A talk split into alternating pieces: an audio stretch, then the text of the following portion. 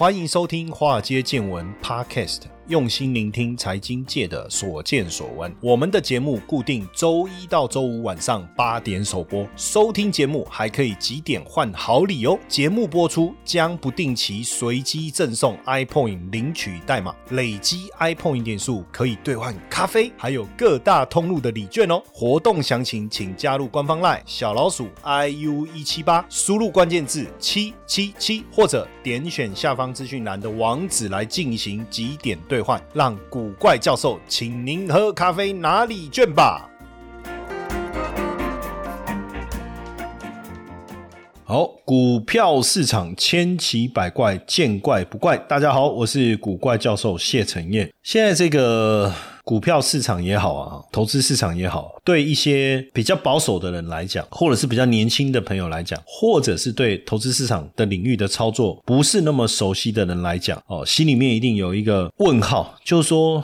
投资好像没有那么简单，可是到底我们要稳定获得投资收益这件事情，到底能不能有一个明确的方法？最近刚好也有个记者来采访我，采访的主题是什么？就是说如何快速的让你的一百万翻倍。意思就是说，很多人说要存一百万不容易嘛，哈。那当你存到一百万以后，要再获得第二个一百万就比较容易。呃，这个原因是什么？当然很简单嘛。第一个，我们日常生活有很多的开销，那我收入扣掉我的支出，我可能存个五。千或者是一万，那你想一下，如果你一个月存一万，那你一年是存下啊十二万，你要存下存到一百万，那你至少要八年多，对不对？可是呢，如果说我每个月，哎，你看我我现在讲的是存一万哦，很多人可能都只能存到五千嘛。那如果我一个月存一万，哦，想办法了哈，可能我有你呃省吃俭用哈，我透过一点点还去做了，就把这一万块拿去投资在对的地方哦，因为错的地方可能最后还赔钱，那就更难讲了哦。然后呃，我投资，然后我不管投资什么 ETF 啦、个股啦，吼什么的，那当然它会累积嘛。可能你不用等到八年多，也许六六年，你你就存到一百万了，对不对？但有可能你本来是八年，就变成要十年，也有可能的哈。看你投资最后累积的结果而定。好，那你就会发现，不管是六年、八年还是十年，你每个月存一百，要累积到一百万，你就是需要这么长的时间。可当你存到一百万以后，你一百万要变成再多一个一百万，如果我们讲。这个复利报酬的一个概念哦，七二法则哈，我七十二如果除以十趴。就是负利率年年投资报酬率十趴啊八趴好了，除以七十二，我是不是九年对不对？九年我的一百万就会再多一个一百万，这没有问题嘛哈。可是在这这个这当中，你一定也会再继续做你每个每个月一万块的投资嘛，对不对？所以呢，每个月一万，一年十二万，五年就六十万了。然后再加上这一百万呢，每年八趴的报酬，假设我们不用复利计算好了，哦，那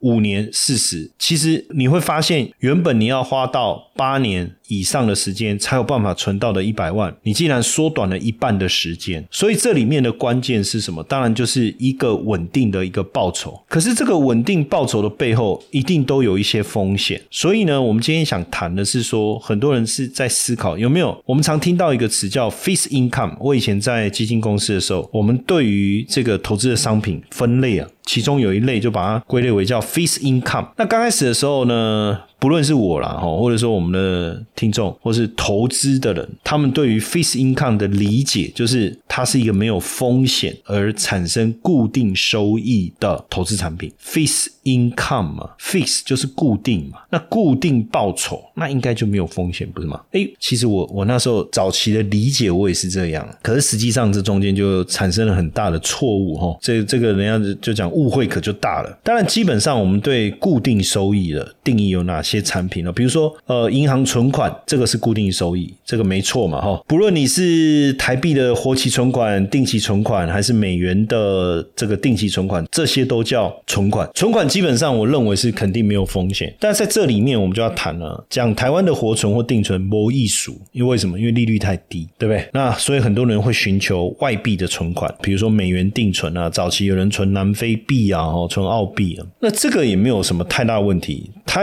基本上，如果以那个币别来讲，比如说你存美元，美元定存，就美元这个货币来讲，你基本上没有什么所谓的风险。但是因为呢，你可能要存美元的时候呢，哦，假设你的收入来源是美金，然后你就把美金。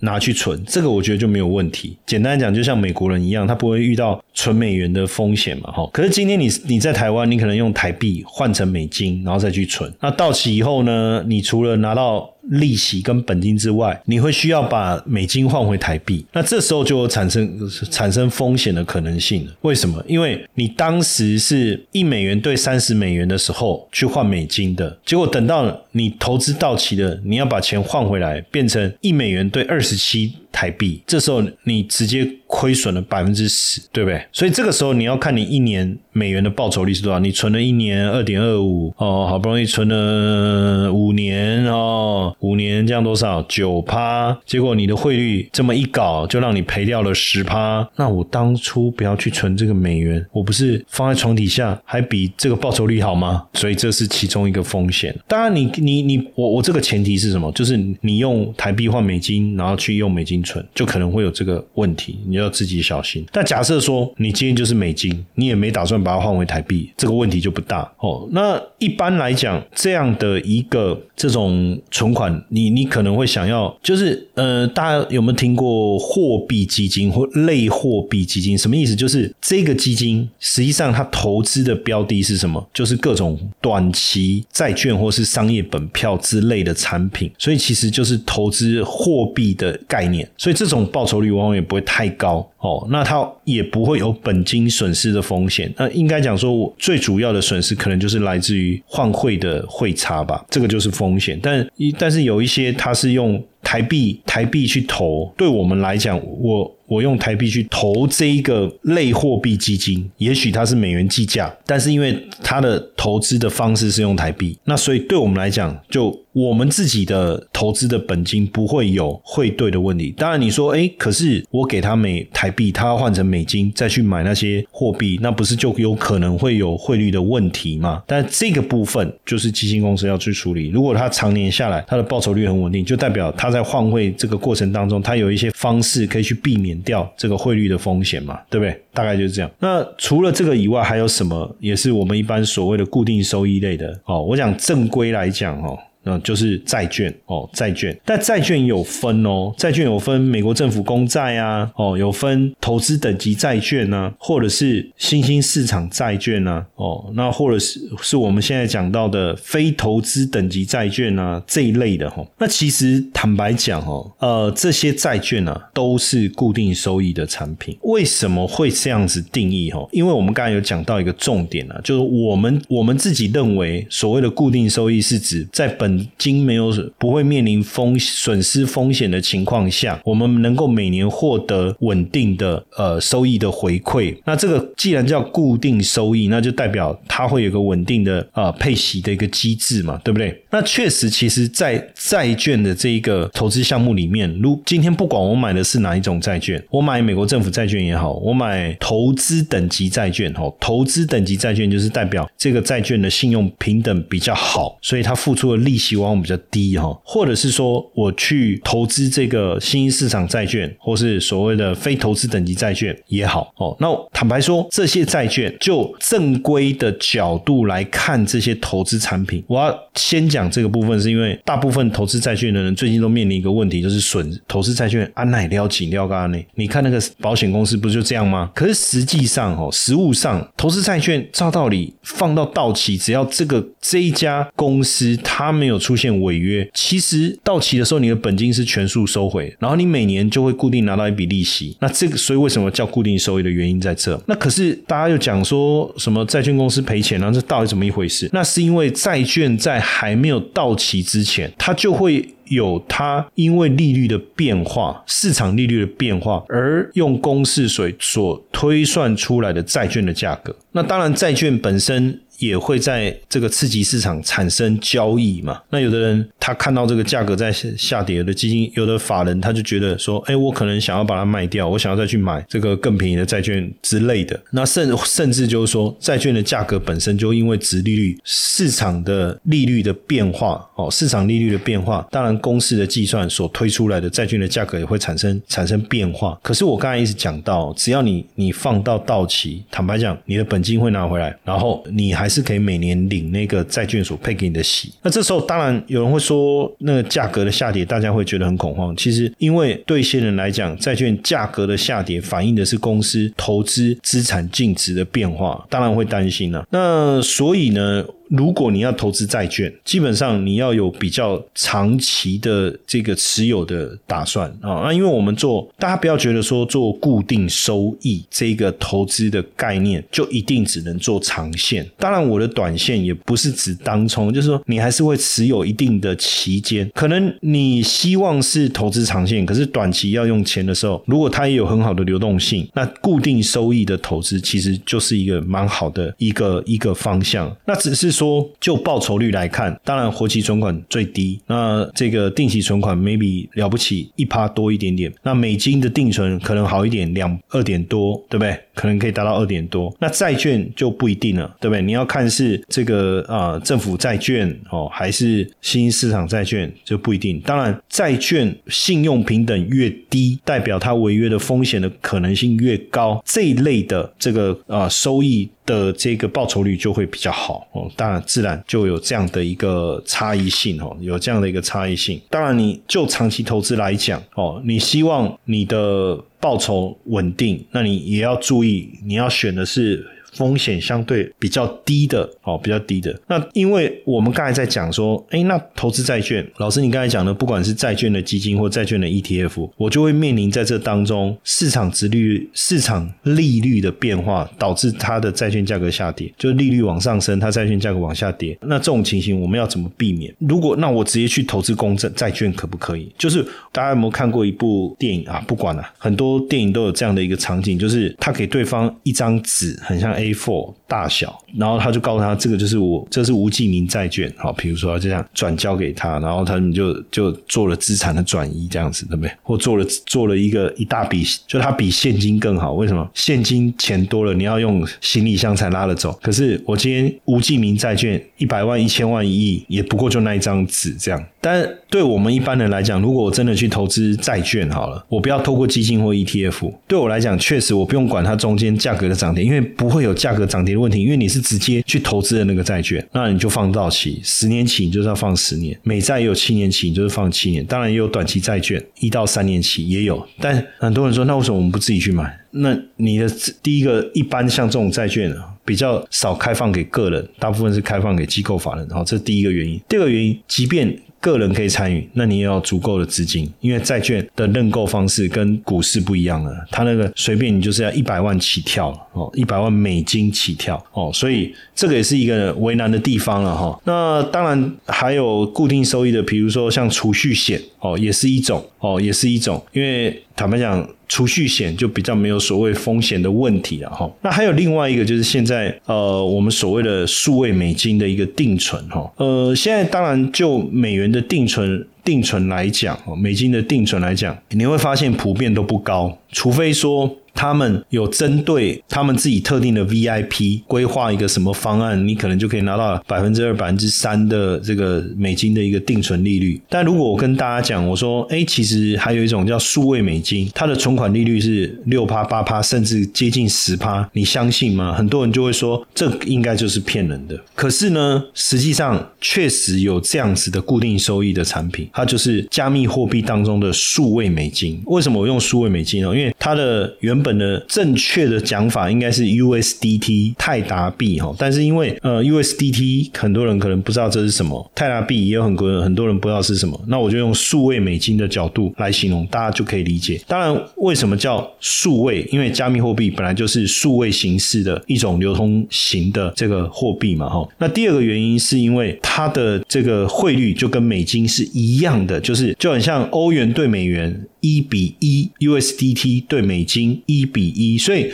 持有这个 USDT 其实就等于持有美金哦，它的意概念就是这样，所以我们就可以讲，如果有一个。相较于美金来讲，它的定存利率是四倍到五倍，是不是很惊人？哦，那也确实很多大型的加密货币的交易所都有推出类似的服务，有的是没有绑约，每天计息，那每个月结算一次；有的有绑约，你至少要绑三十天、绑半年或绑一年，确实都有哦，确实都有。那可是为什么他们可以给出这些交易所为什么可以给出这么高的利息？原因很简单，就传统银行来讲，我们放在银行的存款利息是多少？如果是定存，讲百分之一就好。那为什么他可以给我们百分之一？那为什么银行可以给我们一趴的利息？为什么啊？因为他们会去放款呐，对不对？他可能跟人家收三趴，你看房贷收一点六八，对不对？然后信贷可能收到三趴多、五趴多、六趴多、八趴多，那自然他就可以给我们定存利息啊。哎，没错，就是这个观念。但是你会发现说，传统的金融市场，银行给出来的利率，就是说它能给你的利率，其实也受到相当多的一个规范。比如说，它必须是以台湾来讲，隔夜贷款利率，或是我们讲基本利率加码多少，这个是一个有一个固定的 range 在加码的 range，这是有一个固定的，所以。你不可能看到一个很夸张的定存利率，原因是因为他们要贷款出去的利给客户所收回来的利息，他也不能收太高啊，就是因为这样，所以这些都有限制。嗨，各位粉丝，追踪我们这么久了，会不会想和主持人面对面互动呢？哎，没错，就是我本人古怪教授。哦，暌违快三年了，我们终于要开实体讲座啦！啊，我们举办了古怪教授财富成长营。那这一次呢，我们邀请了五大名师和我一起开讲，从股市、外汇、不动产、财富蓝图、家庭传承。到健康首富，一连串的精彩内容啊，要来协助大家定义你的财富人生哦。那我们讲座呢，早鸟价限时限额报名中啊，赶快到资讯栏连接查看完整的报名资讯，期待八月二十八号能和大家在台大相见哦。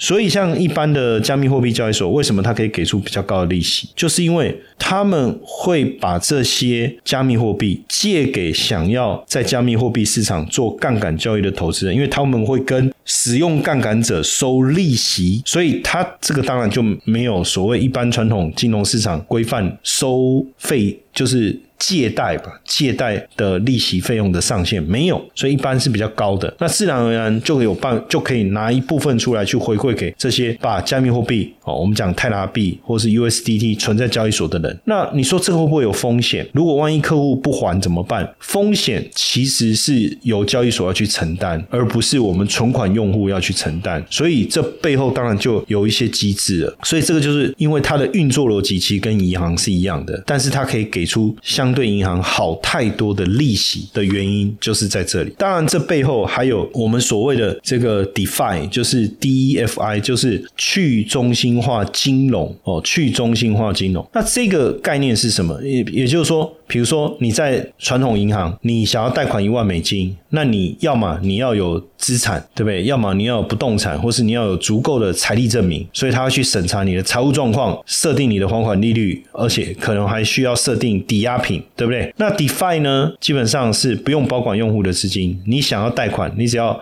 将加密货币。作为抵押品，所以呢，DeFi 会创建一个智能合约，然后呢，在区块链上提供资金池的其他人的那个地方，他就可以找到你的钱在哪里，所以他就有办法去放贷给你。所以在 DeFi 这个领域呢，只要你有自己有足够的这个资产，你想要再额外再贷到一个资产，其实非常非常容易的。所以 DeFi 就消消除了跟银行借钱的一。一个条件的差距，就任何加入 DeFi 贷款池的人都可以在这个地方去借到钱。那所以为什么为什么交易所他们都可以提供比较高的存款利息给这些这个交易所的这个会员的原因就在这里哦，当然又在这里，当然。在加密货币的这个区块里里面呢，哦，有分这个稳定币的固定收益跟不稳定币的固定收益。目前的稳定币，我们就讲数位美金 USDT 泰拉币，那大部分他们能提供的利率大概在六到十趴左右。哦，六到十趴左右。也就是说，你把数位美金哦，我刚才讲数位美金嘛，哦，就是这个 USDT 放在交易所。你就可以拿到固定的这个收益，大概在六到十趴。看每一个交易所所提出来的条件都不太一样。当然，你说如果是不稳定币，像比特币这种叫不稳定币啊，哈，那就收益当然就还是会受到价格比特币价格波动的影响，哦，波动的一个影响。所以总结来讲，哦，当然这个加加密货币的交易所所提供的固定收益比传统金融机构多很多。但有的人会说，老师，那这没有风险吗？我一个朋友问我，我说当然有啊。那他说风险是什么？我说就叫交易所倒闭啊，就交易所倒闭啊。哦，所以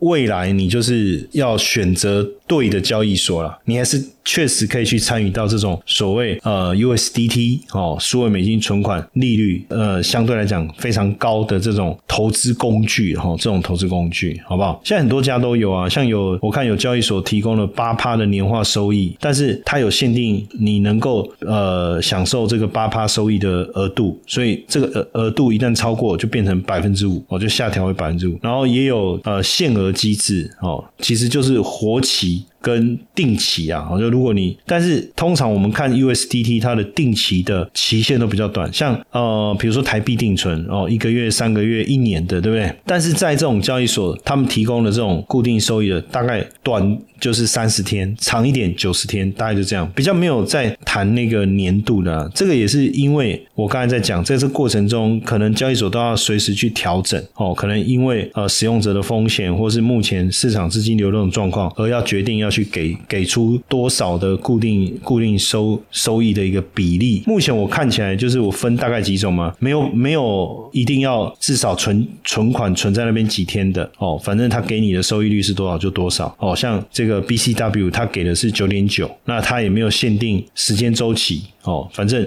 它每天都有，但是它一个月它会帮你把你所收到的收益通整一次哦，通整一次，然后就帮你转到自己的钱包或什么之类的，所以比较像是哦九点九，但是以三十天为一一个周期的概念啊，当然也没有什么合约限制的问题，你只要这这些交易所我这样讲没有呃合约限制的，就是你要提领随时都可以提领，那还有一种是有。合合约限制就是说，你一定要绑几天哦，这个也有哦，这个也不是不是有问题的，因为很多交易所确实现在有推一些这种比较高额固定收益的产品，给给出来的年利率是比较高的，但是他可能会要求你呃和这个要绑三十天、绑九十天等等，这个也有，但比较没有那种什么一年像传统金融市场这种这种固定收益的产品，大部分如果真的要绑，因为就是三年五年嘛，哦，像储蓄险也是嘛，至少有六大概都六。年了，这个产品设计也是因为利率太低，所以时间拉长你会比有感觉。但在加密货币这个领域，各大交易所他们都有推出这种呃固定收益的产品哦，固定收益的产品。那这个天数通常都比较短，大概三十天或六十天，但也无妨，反正时间到了，这笔资金你就可以运用，你就可以再投入，对不对？继续投入，这个都没有问题哦。所以目前。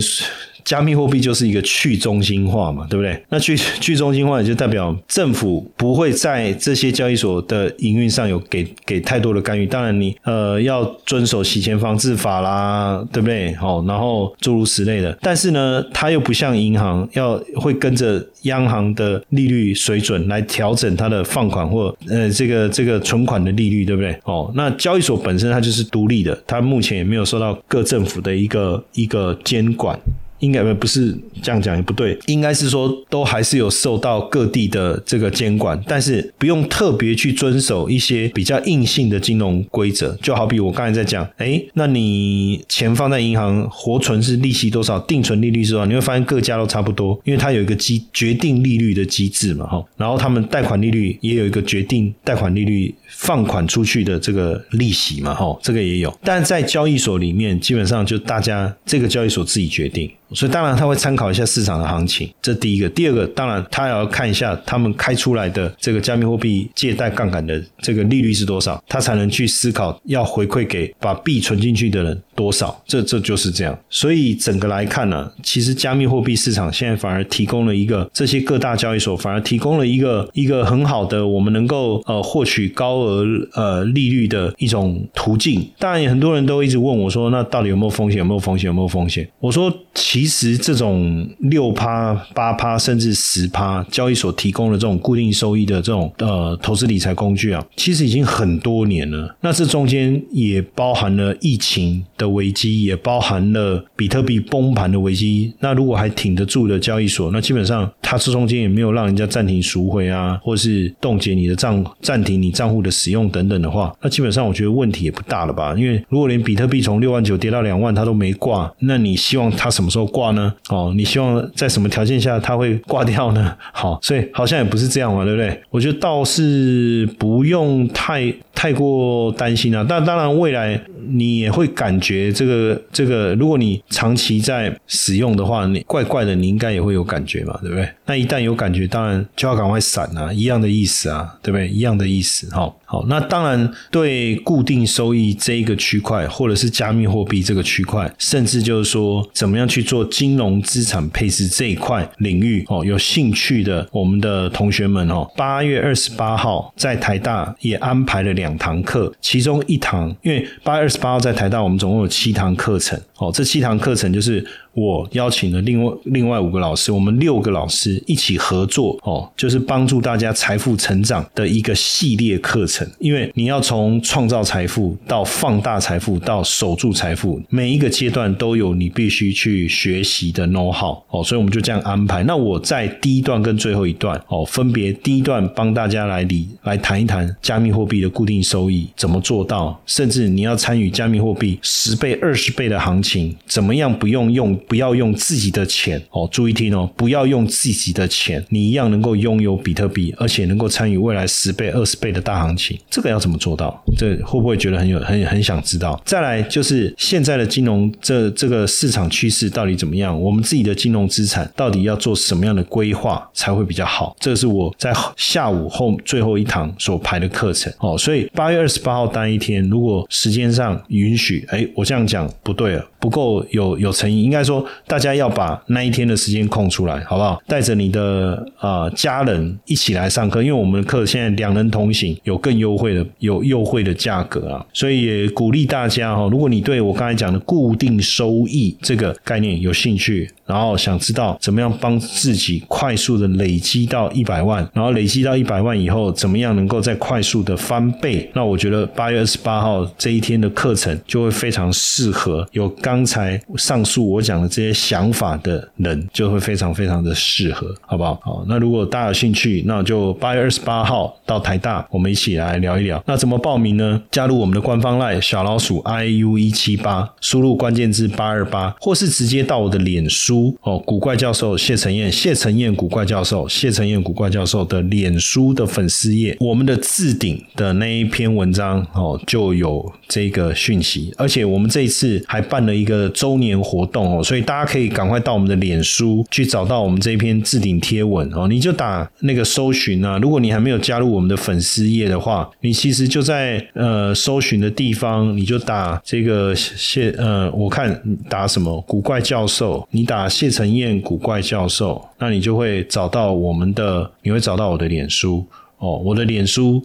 的头像是穿了一件红色高领的那件应该是毛衣吧，哦，然后我穿了一件红棕色的西装外套。那你进到我们的脸书的粉丝页呢？我们的置顶贴文呢，就是我们这一次百周年再扣掉九十六年的四周年活动，我们办那个抽奖哦，要来抽我们这个 InvestU 线上社大的课程礼券哈。当然，我们的活动办法就是请大家来回复一下，哎，你喜欢比较想要上哪一种投资理财课程呢？还有就是，哎，我们八月二十八号有七大课程，你会比较期，你最期待哪一个课程呢？哦，这样，那我们就会抽出这个三千元的这个社大课程礼券来提供给大家哈。那同时下下面就有我们这一次呃八月二十八号活动的新闻采访的连结哦，还有我们这一次活动报名的连结哦，上面都有哦。所以这个下了节目，赶快到我们的脸书，然后找到这篇置顶的贴文，一次你会得到两个好处嘛。第一个留言参加抽奖，第二个直接找到这个财富成长营报名的链接哦，你就可以直接上去报名哦。很多方式啊，加入我们的官方 LINE 小老鼠 iu 一七八，输入八二八哦，或是通过脸书我们的文章哦，或是在 Mr. Box Mr. Box 的订阅的地方哦，支持创作者的按钮点下去，你就看到我们的财富成长营的文宣，往下滑一下。你就看到这门课，你就可以直接报名，也可以哦，也可以好，OK，好，那这个这边呢，特别来提醒大家，这个活动的优惠期限就要快截止了哈，赶快上去报名。那我们八月二十八号台大见。炎炎夏日，好想来杯冰咖啡，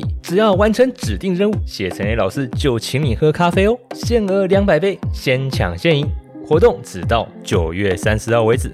加入官方赖小老鼠 i u 一七八，输入关键字 b c w 就可以索取任务条件和任务教学哦。